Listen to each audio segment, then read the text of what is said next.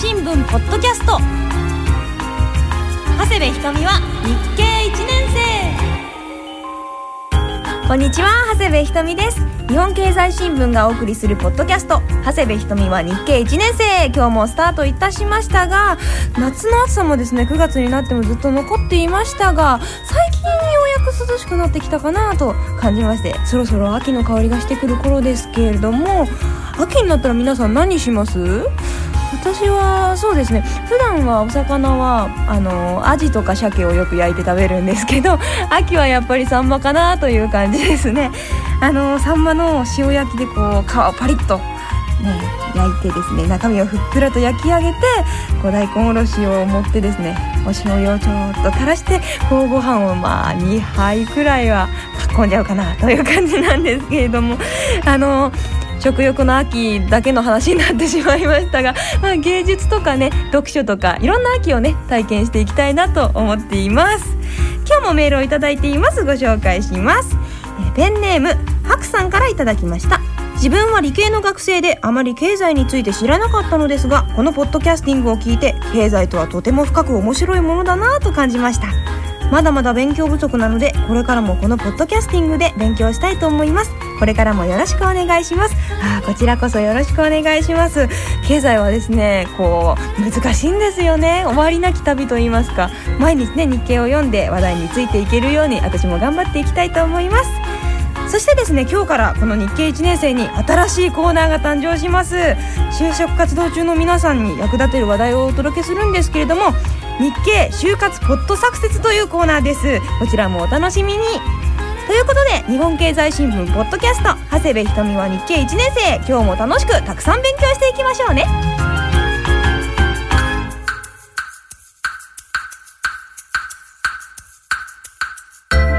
瀬部ひとみは日経1年生最初の。コーナーは私が読んだ日本経済新聞の。記事の。中から興味がある記事とわからない記事をピックアップするひとみの。スクラップブックの。コーナーですさあ今日もここに大きいスクラップブックを用意していますいや1回目から貼ってありますが実はですねこの。第4回の。記事にですねここに携帯電話販売方法見直しという記事が貼ってありますがこちらはですね西川さんが携帯電話の料金が変わっていくんじゃないかという話をしていましたが9月19日の朝刊総合面にですねこんな記事が載っていました。来年の春にも通信料割安型という見出しがあるんですけれども携帯が1円販売が見直しされるんではないかという記事が載っています。いやー西川さんの読みが当たっていますよ。素晴らしいですね。さすが私の先生です。こういうことがねよくあるのでスクラップブックはね役に立っているので皆さんもこう切り抜いてねあの自分の気になる記事をスクラップしてこう過去を懐かしんだりとかあこうなったのかってびっくりしたりとか活用してみてください。今週もスタジオにはいつもおしゃれな日本経済新聞社の西川さんです。よろしくお願いします。よろしくお願いします。あ今日のファッションのポイントは何ですか？あのネックストラップですね。はい。これはなんかジャラジャラといろんなものがついてまして。これは会員証とかですか？えっとこれ社員証なんですけど社員証ですか。それだけじゃ芸がないのでほいろんなのがくっついたのあを本当だ。衝動買いしてしまいました。あらどこで？えっと高級デパートです。あら高級デパートで買っちゃったんですか？あらあすごいですね。ただのこう社員証だけではなくこうネックストラップにおしゃれなねキーホルダーのようなものをついてるんですけれども。なんとなくあの飼い猫になった気分で非常にいいですよ。首輪のような。サバ猫ですか。で今日のシャツの色ともすごくネックストラップの色と合ってて合ってます。素晴らしいコーディネートになっています。ありがとうございます。それでは今回の興味のある記事いきましょう9月17日月曜日朝刊企業2面。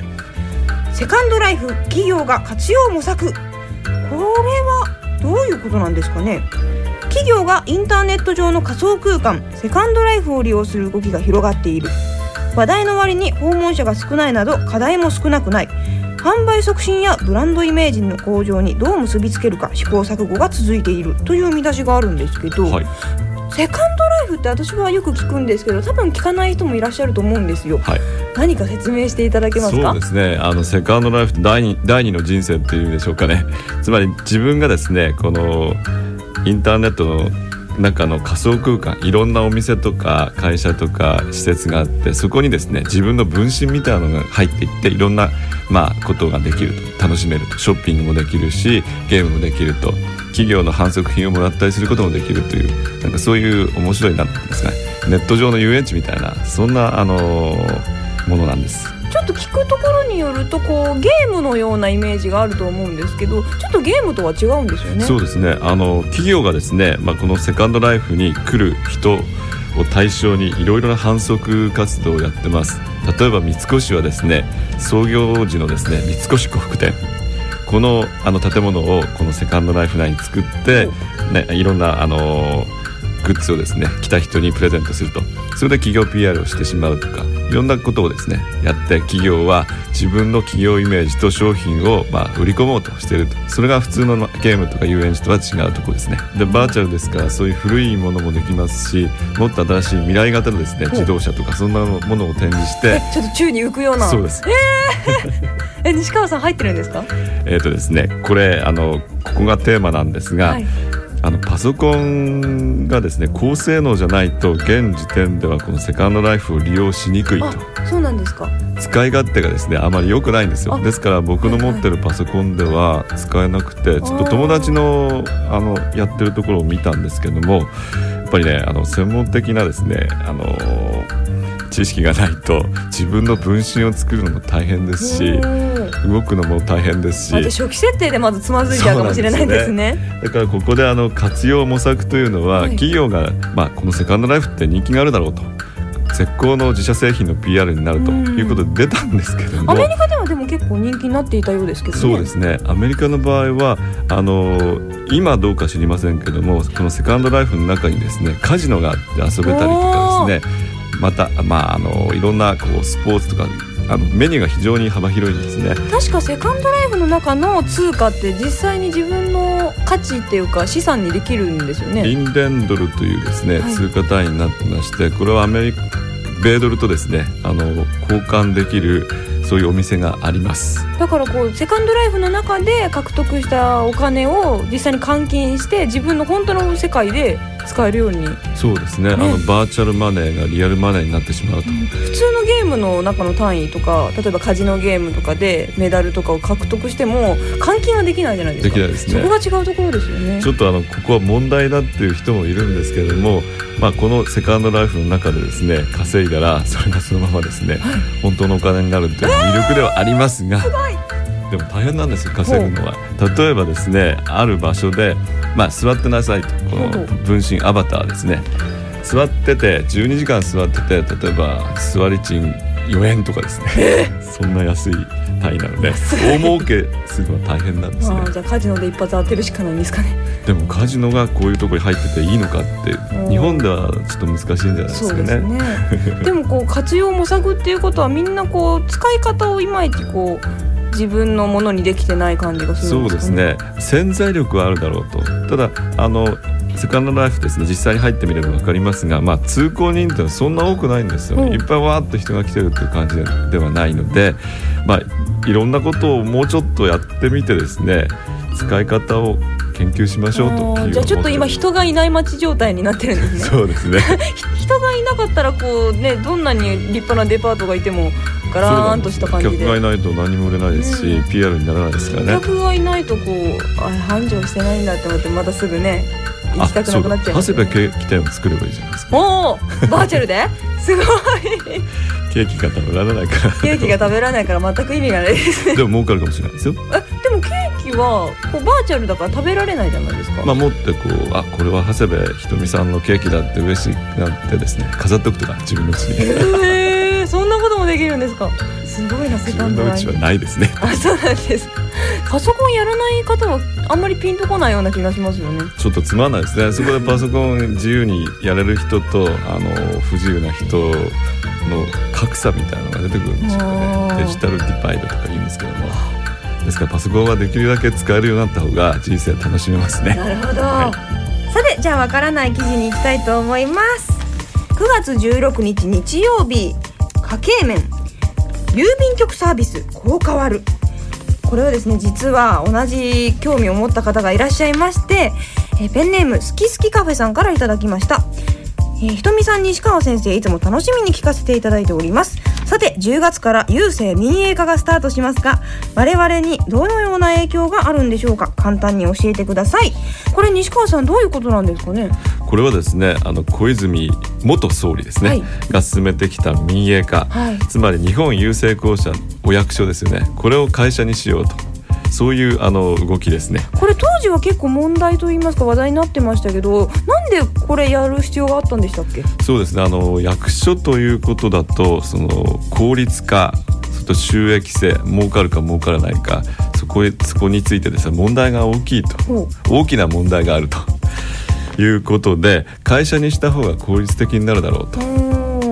そういうことで小泉元総理がですね進めてきましたで10月1日にですねこのお役役所だった日本郵政公社からですね4つの会社に分かれます、はい。正確には5つですか、い。大元のですね持ち株会社という日本郵政っていうのがあってですね、企業になるわけですね。そうです。会社ですね、はい。ですからその日本郵政の下にあの郵便事業を行う郵便事業はい銀行業務を行うゆうちょ銀行。銀行ですね。保険業務を行うかんぽ生命保険。それとこの3社からですね委託を受けて窓口業務やあの投信保険などの販売を手掛けるいわゆる郵便局と。あこれに分かれちゃ郵便局っていう名前は残るんですか？残ります。はただあの都心の郵便局なんかですと仕切りを作ってですね半分がゆうちょ銀行、い。半分が郵便局とそういう面白い形態になると面白いですね。はい。でもあのちょっとこの小泉さんが提示してた時にちょっと撮影現場で話題になってたんですけどローカルなところではおばあちゃんとかがこう郵便局員の人とかあの話し相手になってもらってたりとかあとお使いを頼んだりとかしてたらしいんですけど会社になるとね例えば郵便を出してそのついでにこのお金も預けといてって言ったりしてたのがいやそれは今回から僕の仕事じゃなくなったからとかいうことになっちゃったりするんですかね。そうですね。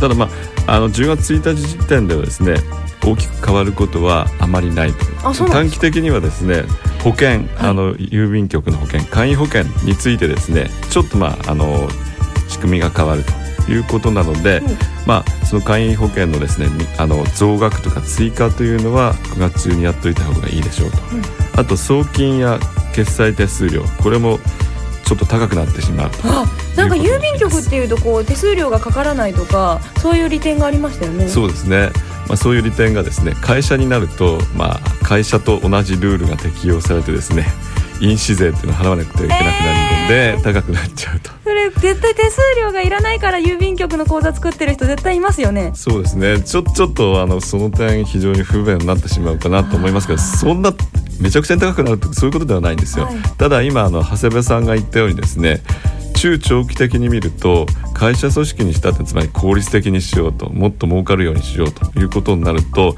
今まで赤字だったですねそういったあの地方の人へのですね、まあ、巡回ですかあのいろんなところの人と回っあの回って話してですねその人のサービスに応えるということは採算を考えるとなかなか厳しいのでだんだんそういうのがですねあのサービスはできなくなっていく懸念がありますね。うんでもそれがあったからこそおばあちゃんはね豊かな生活ができてたと思うんですけどね。そうですねおばあちゃんのにとってみるとですねわざわざ自分から出かけていかなきゃダメなことができちゃうとかそういうマイナス面が出てくると思いま話しす相手もいなくなっちゃうかもしれませんよ。かわいそうですねそうですよ。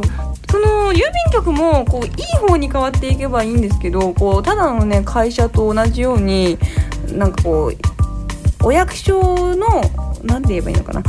公益性っていうか公共性っていうんですかねあのみんなのものだからそういうあのサービスはやってほしいとそういう声は出てますしそういう点はぜひこの会社になった組織でもですね考えてもらいたいと思います。なんか会社になってちょっとねあの冷たくなったわって言われないように 気をつけていただきたいですね。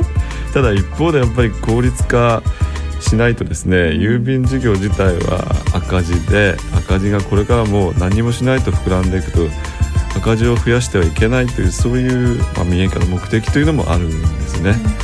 この2つの記事は9月16日17日の朝刊に載っていますのでぜひ読んでみてください。この2つの記事もスクラップブックに貼りましょう。あーだんだんこうページが増して厚みが出てきましたね。なんかこれが西川さんと勉強してるこう証になってるような感じでいいですね。教科書みたいですね。そうなんですよ。よし貼りましたこの後は西川さん教えてのコーナーです。長谷部ひとみです。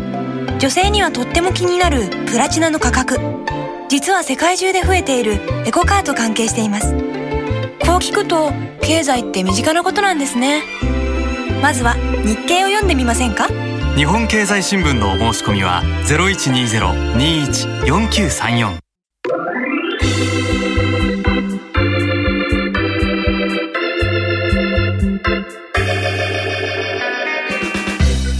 続いては西川さん教えてのコーナーです。9月も間もなく終わろうとしていますが西川さん。まあやはり今月はですね安倍首相突然の辞任のニュースを避けて通れないと言いますか、まあ、経済も大きい影響を与えたと思うんですけど。本当に突然でしたね。びっくりしましたよね。所信表明演説って行ってさあこれからやるぞっていう時にですね、はい代表質問が始まる直前の辞任ですか？ら、はい、ちょっと涙もね浮かべていましたけど。いましたね。ね。そのその日のニュースはもうどれもその話題ですごい盛り上がりと言いますかこうどうしたんだどうしたんだみたいな感じで話題の中心になっていましたけども、はい。この時はこう新聞社の中はどういった感じになるんですか？あの蜂の巣をつついたみたいっていうんですかブっていう感じ。わーって感じで。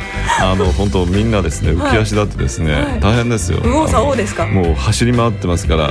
それでこうしろこうしろと。と特に夕刊のですね締め切りの時間帯だったので、号外を出してですねもうてんてこまいでしたね。ああこういう大ニュースの時はもう大変なんです大ね変です。なるほど。ということでですねこの番組を聞いてる皆さんもこの辺が気になってるみたいなんですよ。こんなメールをいただきましたペンネームファニーボーイさんからいただきました。長谷部ちゃん西川さんこんにちは。早速ですが日経1年生で取り上げてほしい題材があります。題しまして政治と経済の関係です。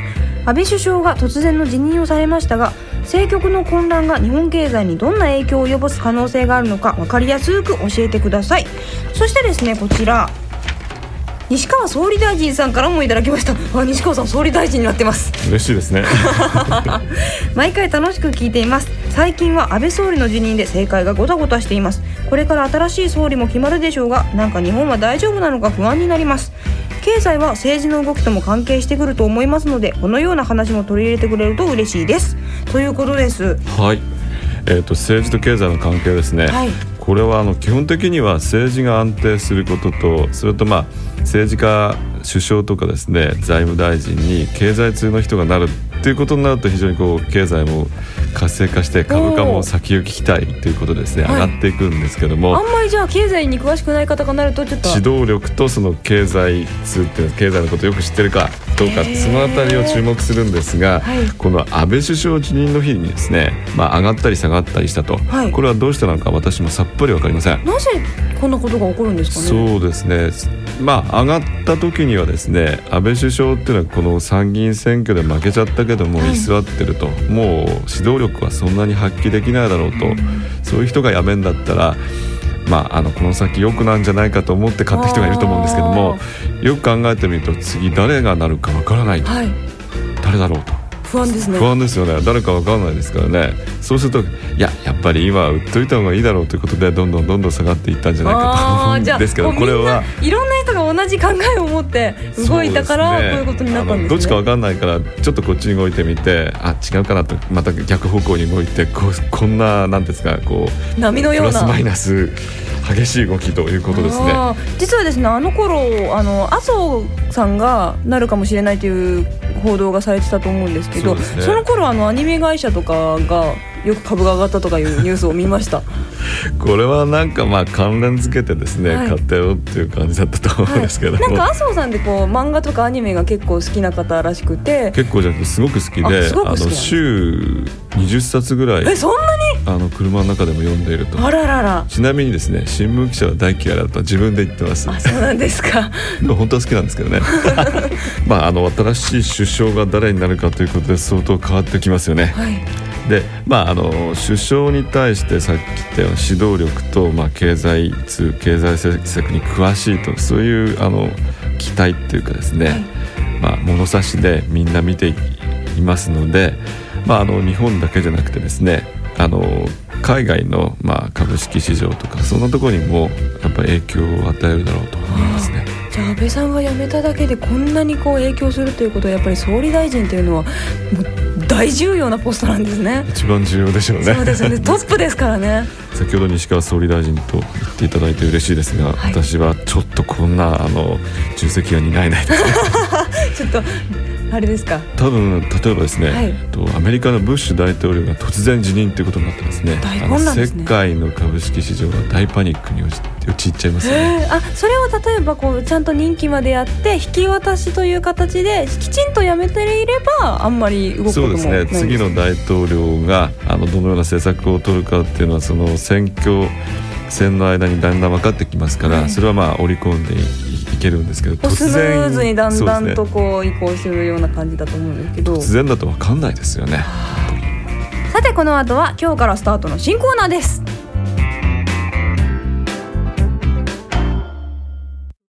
長谷部ひとみです。お店に並ぶトウモロコシや胡椒の値段は石油の価格や地球温暖化の影響を受けていますこんな身近なことから世界経済を読んでみませんか？日経なら暮らしから世界が見えます。日本経済新聞のお申し込みは0120-21-4934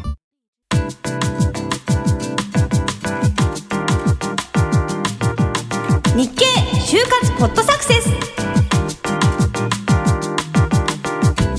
から5回にわたってお送りする日経就活ポッドサクセス。就職活動中の大学生の皆さんに日経を読んで時事問題に強くなってそして就職活動を成功させようというコーナーです。スタジオには就職活動ならこの人日経読み方マスター日本経済新聞社の山野さんにお越しいただきましたよろしくお願いしますよろしくお願いいたします。山野さんは大学生や社会人の方々に日経の読み方を年間50回以上講演をされているようなんですけれども早速ですが山野さんは就職活動をする時はこう何々が有利とかよく言うと思うんですけど日経を読むことも有利だったりするんですか、はい、そうですね。あの就職活動は OB 訪問 OG 訪問の段階から最後は最終面接ですよね。社長さんとか重役の方とお会いする緊張すると思うんですけど。緊張しますねはい就職活動というのは突き詰めて言うと人と話をすることなんですねそうか。はい、大学生の方々にとってあんまり慣れてない企業の大人と話をしていくっていうそれを、えーくぐり抜けていかなければいけない。それが就職活動なんですね。就活っていうとちょっとこう肩い肩に力が入ってしまうように感じますけど、はい。人と話をするっていう考え方をするとちょっと気持ちも楽になりそうですよね。ただあの人と話をするときになかなかお天気の話だけで、ね、15分も30分も持ちませんよね。今日は晴れてますねそうですねシーンみたいな終わってしまいますかそらね。うですねでましてやあの企業の大人っていうのはいろんな意味であの大学生の皆さんをこう見ているわけですよね。あじゃあこう自分が社長になったと思って考えるとやっぱりこう会社に貢献してくれそうな人を取りたいと思いますからいいこと言いますね。そうですね。あのこの大学生の方はうちの会社に入って活躍してくれるかなどうかなっていうのを見られてるわけですね。じゃあ話が弾んだからといって受かるかと言ったらわからないわけですね。またいいことをおっしゃいました。ね その通りですね。ですからそこにはやっぱりうん柔らかい言葉で言うとネタが必要なんですね。あの相手に合わせたネタということですね。それでも面接に限らず結構ねいろんなところでもネタはおっしゃる通りですね。必要ですよね。日常生活でも普通大学生の方はそうされてると思うんですよね。あの家族と話す時。のネタ。それ,、はい、それから、えーアルバイト先で話す時のネタ。ネタ。えー大学の友達で話す時のネタと大学の先生の話す時のネタ。自然と皆さんそれぞれの生活の中で使い分けていらっしゃるので、はい。今度はそれを企業バージョンに 切り替えてやってみていただければっていうことなんですがそれでまあなぜ日経かっていう話にはい。入ってよろしいですか、あどうぞどうぞ。はいはい、はい。詳しくは来週10月4日に増刊号として特別配信いたします。お楽しみにね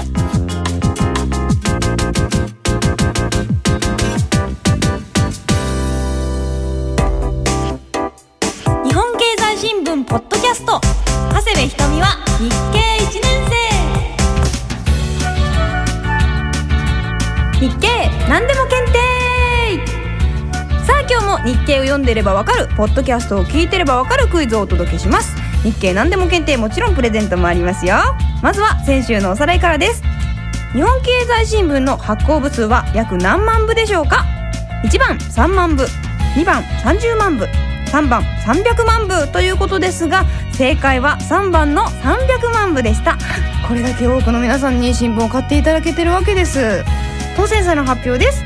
七夕の記憶さんプレリュードさんノンキャリア公務員35歳さんタイガー2さん家のスイカさんです。おめでとうございます。この5名の皆さんには長谷部ひとみの写真入り日本経済新聞社特製クリアファイルをプレゼントします。おめでとうございます。それでは今日の問題はこちら。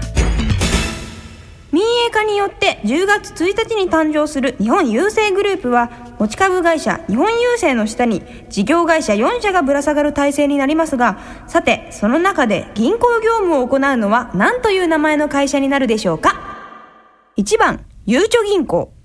2番かんぽ銀行。3番日本郵政銀行。4郵便銀行。さてどれでしょうかね？でも今日はね聞き直せば割と簡単なんじゃないかなと思います。応募は長谷部ひとみは日経1年生のウェブサイトに応募フォーム何でも検定答えのボタンがありますのでそちらから応募してください。メールの方はひとみアットマークラジオ日経 .jp ひとみアットマークラジオ日経 .jp まで送ってくださいね。締め切りは10月2日火曜日です。正解した方の中から抽選で5名様に味の素ゼネラルフーズ株式会社から AGF ブレンディコーヒーオリゴシリーズコーヒーブレンディカウルブラック24本入り1ケースを5名様にプレゼントいたします。ここに現物があります。ブレンディカウルブラック1本 280ml なんですけどパッケージも真っ黒で。あこれ厚生労働省からね特保これそうですよ。特定保険用食品の許可を得てますから。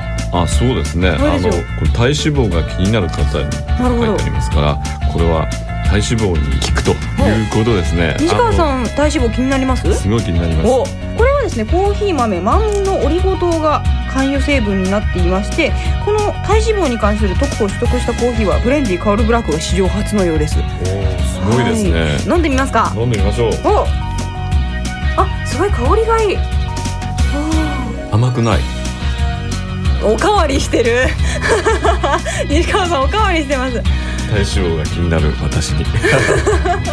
でも全然こう薄い感じではなくすっきりとして飲みやすいですね。香りがあるしいいね、はい。すごいこう ブラックコーヒーならではのこう香り高い感じです。この黒いブレンディーことブレンディーカウルブラックはですね食事の後の1日1本いつもの食事のコーヒーを変えるだけで OK らしいですわかりました、はい。これにしましょう。食後結構コーヒー飲みますか？飲みますよ。美味しいですよ。じゃあこの食後のコーヒーをこれに変えるだけで体脂肪がみるみる減っていくんじゃないですかね頑張ります。はい。日経何でも検定皆さん参加お待ちしてます。実はこのコーヒーなんです。はい。があのこのブレンディカウルブラックを出しているですね。味の素ゼネラルフーズがですね10月10日水曜日12時からですね日経 MJ ヒット商品プラスというタイトルでですね。健康素材でヒット商品を育成するという AGF のですねマーケティング戦略これをですねあのここであの特集します日経 MJ 新聞出てますね、はい。あの流通マーケティングニュースいっぱい載ってて非常に面白いですから、はい。ぜひこれを読んでですねこのイベントにも参加してほしいなと思います。なるほど。はとっても美味しいコーヒーも飲めます。い。で場所はですね、はい。日経ノティノティオどこにあるんですか？オ丸の内のオアゾビルですね。お。詳しくはノティオのホームページを見て調べてください、はい、ぜひ参加してみてください。ここで日本経済新聞社からのお知らせです。ただいま日経では日経就職サクセスキャンペーンを実施中です。日経を読んでこのポッドキャストを聞いて就活を成功させようということで今就活を頑張っている大学生の皆さんのためにこのポッドキャスト長谷部ひとみは日経1年生のホームページに日経就職サクセスキャンペーンというリンクボタンをつけましたこのリンクボタンから日経を3ヶ月以上お申し込みの方には通常の日経就職サクセスパックに加えてなんと日経1年生限定長谷部ひとみのサイン入りクリアファイルをセットでプレゼントします。それとポッドキャスト長谷部ひとみは日経1年生のフリーダイヤル0120-21-4934 0120-21の4934日経をよく見ようからでも長谷部ひとみのサイン入りクリアファイルを差し上げます。どうせ日記を申し込むんだったらぜひこのホームページのボタンかこのフリーダイヤルから申し込んでください。私のクリアファイルがもらえちゃいますよ。就職活動中の皆さん日記を読んでポッドキャストを聞いてこれからも就活頑張ってくださいね。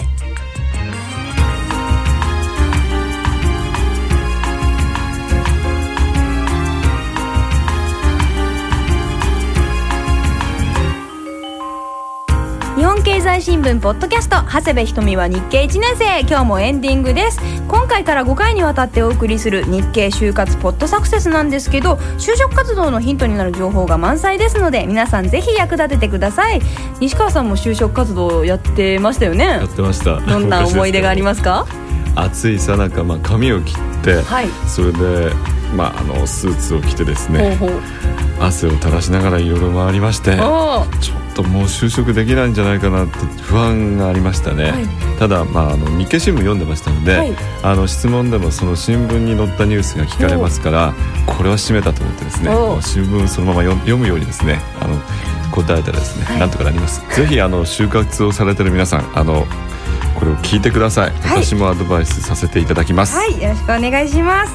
ここでメールをご紹介します。ペンネームムックリンさんからいただきました。ひとみさん、西川さん、こんにちは。私は日経0年生です。しかし、このポッドキャストをきっかけに日経新聞の購読を決めました。知ること、理解することってとってもエキサイティングですね。今後はひとみさんと同級生の日経1年生としてポッドキャストを楽しませていただきますあもうこの日経を読んでくれてる方はきっと西川さんのおかげですよそんなことないですムックリンさんあのぜひですね私と同じ3年生に早くなってください 飛び級ですね飛び級です 素晴らしい頑張っていきたいと思いますさて日本経済新聞ポッドキャスト長谷部ひとみは日経1年生。次回の更新は10月11日木曜日です。お相手は長谷部ひとみとそして内閣総理大臣ではないあの日本経済新聞の西川でした。また次回お会いしましょう。せーの。バイバイ。イ